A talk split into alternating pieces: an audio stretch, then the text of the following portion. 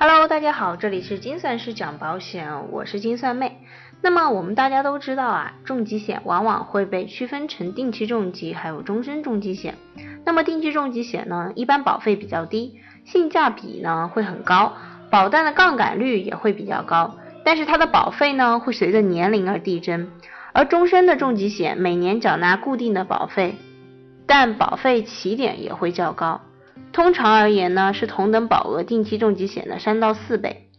那么对于成人来讲啊，选择定期重疾险还是终身重疾险，一般是看自己的投保需求。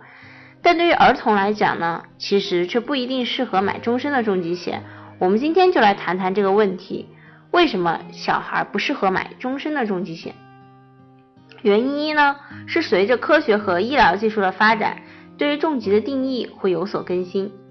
那么重疾险所覆盖的重大疾病呢，比如说恶性肿瘤，它的医疗水平在这几十年里可以说是经历了翻天覆地的变化。那么呢，如果我们把时针拨回到几百年以前，有一些细菌感染可能就是致命的了。那在当时啊，那可能就是重疾，甚至于有时候感冒发烧，就像咱们每次看古装剧里面的风寒，可能都是致命的。再到五十年之前。肺结核就是这个世界上最昂贵的重疾之一了。那么三十年之前啊，脊髓灰质炎更是每年让成千上万的儿童终身瘫痪。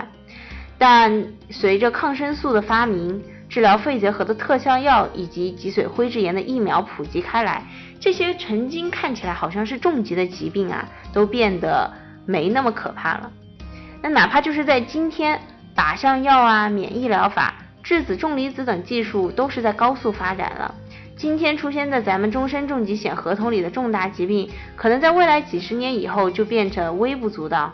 那么这个时候缴纳高额的保费去配置终身重疾险，那显然就不划算了。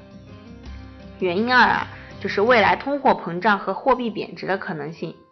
所谓的通货膨胀呢，就是指国家发行的纸币量超过流通中所需的货币量，引起纸币的贬值。物价上涨，那么自中国改革开放到二零零八年金融危机，共经历了四次大的通货膨胀。那么我们来举个简单的例子吧，比如说九十年代初的时候啊，一斤大米啊才七毛钱，现在的一斤大米啊可是涨到了七块钱。那如果用保险做例子就更好懂了，比如说有一个家长啊，在孩子一九八零年小时候的时候买了一份终身重疾险，当时每年保费五百元。保额呢五万元，到了二零零八年，每年缴纳的保费和保额啊依然没有变化。那当年五百元人民币的购买力和今天五百元的能比吗？大家都可以非常清楚的看到哈。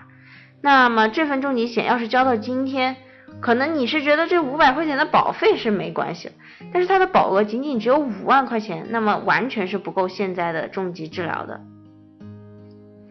因此呢。我们可以看出来，在未知的未来里啊，面对通货膨胀的可能性，为儿童购买一份终身重疾险，确实是啊，是会有一些这样的因素干扰。